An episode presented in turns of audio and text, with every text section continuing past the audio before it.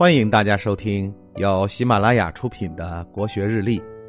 今天是四月十日，公元前二百七十八年的今天，战国时期楚国诗人、政治家屈原投汨罗江自尽。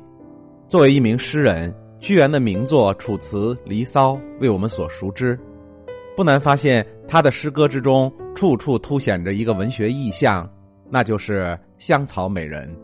香草美人意象在楚辞中得到了淋漓尽致的体现，无论是抒情风雅的《离骚》，还是庄重典雅的《九歌》，亦或是深婉韵致的《九章》，都充盈着香草美人的意象。可以说，整部楚辞都被香草美人意象所浸染。若按照香草美人的出镜率来计算的话，此意象在《离骚》中出现的频率毋庸置疑是最高的。香草美人的意象勾勒、点染、描绘的楚辞，呈现出唯美动人的意境，也为世人展现出一幅幅色彩斑斓的浪漫画卷。那么，香草美人在那时究竟是在比喻什么？为何在诗歌中被屈原如此喜爱呢？香草美人是中国文学史上一个特有的概念，在古代诗文中常用香草美人来表示高洁人格和爱国思想。究其首创，当推屈原。屈原发展了《诗经》的比兴手法，赋予草木、鱼虫、鸟兽、云泥等种种自然界的事物以人的意志和生命，以寄托自身的思想感情，又增加了诗歌的美质。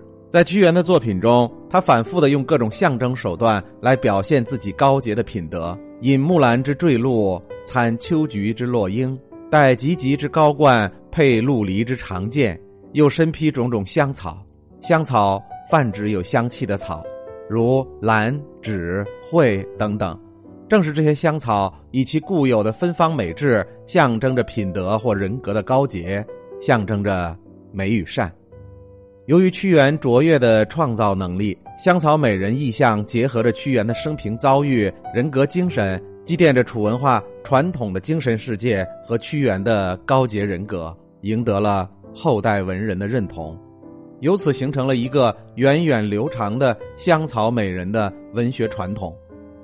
其中的香草更是以其芳香馥郁的特征，象征高洁人格品质和理想的精神世界，成为中国文学史上永恒的意象。后代文人沿着屈原所开创的这一传统，用香草表达其对理想人格和精神世界的追求。譬如陆机写。江离生幽渚，微芳不足轩。披蒙风雨会，移居华池边。傅玄写佳人以我兰蕙草，都是以香草来比喻君子的高洁品格。香草甚至成了后世隐士生活的一个象征。孟浩然的“欲寻芳草去，惜与故人违”，就是以芳草来寄寓自己归隐的意象。王维的“春风动百草，兰蕙生我篱”。展现出其高雅而娴静恬淡的情操，韦应物的“行车眼未转，芳草空盈步”则寄予了他闲适悠然的情调。